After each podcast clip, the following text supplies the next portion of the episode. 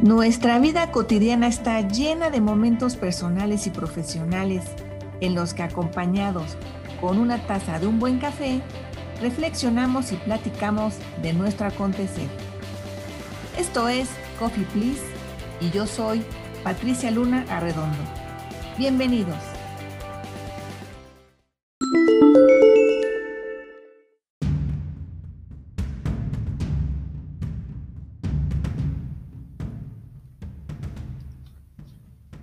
La inquietud del día de hoy es renovarme o reinventarme para el empleo.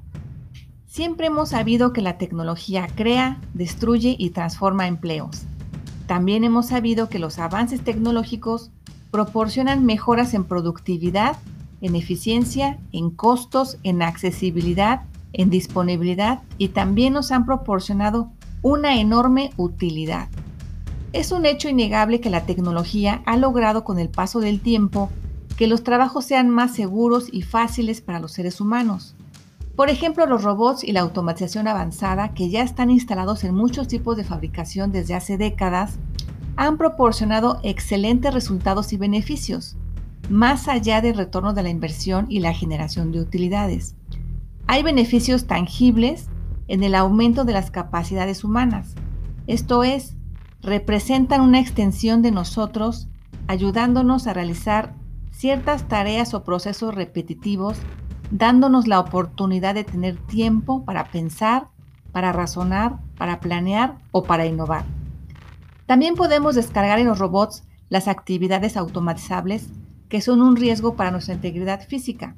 Con el uso de brazos, sensores de distintos tipos y de distintos mecanismos, los robots nos liberan un tiempo valioso para lograr concentrarnos en actividades que nos permitan aplicar en un nivel superior de dominio nuestras habilidades cognitivas, mismas que se estarán buscando cada vez más y con mayor cuidado en los candidatos a los distintos puestos de trabajo.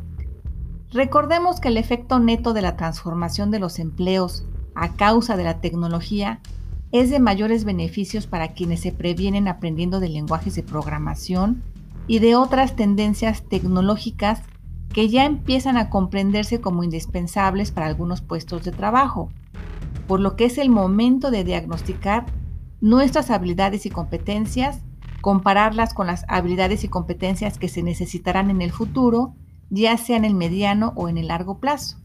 Así seremos capaces de tomar las riendas de nuestro desarrollo y hacia un futuro mejor evitando ser víctimas del desempleo tecnológico. Y para adquirirlas estaremos viendo cómo se van reformando las trayectorias de carrera dentro de las organizaciones. Se romperán paradigmas de ascensos y de incrementos salariales por antigüedad, creando otros paradigmas, pero ahora centrados en habilidades y competencias.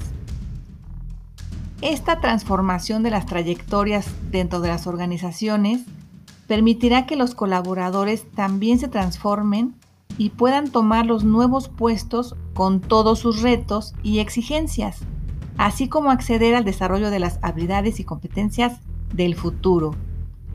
La transformación será en dos vertientes. Actualizarnos sería upskill, es decir, evolucionar las habilidades y competencias y por otro lado está reinventarnos, que sería reskill, es decir, reconvertir o adquirir habilidades y competencias distintas. Esta transformación no será una reinvención total, puesto que muchas de las habilidades y competencias que ya tenemos son útiles para los nuevos trabajos y además nos permitirán migrar de puestos, empresas e incluso de industrias en declive a aquellas que están creciendo. Como te comenté en un Coffee Please titulado La tecnología y el mercado laboral, debemos adaptar nuestro talento a las necesidades del futuro y trazar el camino que queremos seguir hacia los empleos que vienen y los empleados que se requerirán. Recuerda que la tecnología no está destruyendo empleos, está transformando perfiles. Espero dejarte reflexionando respecto de tu futuro y nos vemos en el siguiente café. Hasta pronto.